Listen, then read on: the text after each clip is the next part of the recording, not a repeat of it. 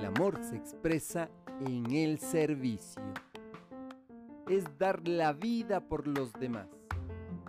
El amor no tiene pretensiones de superioridad de una persona sobre otra persona.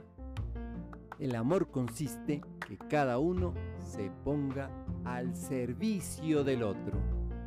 Aún hoy no aprobamos la igualdad que debe haber entre los seres humanos.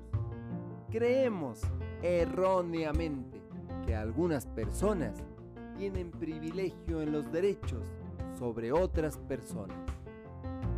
Recuperemos el valor del amor, de la sencillez frente a la arrogancia y al afán de la dominación. Te acompaña Mario Tapia Hernández y nuestras familias.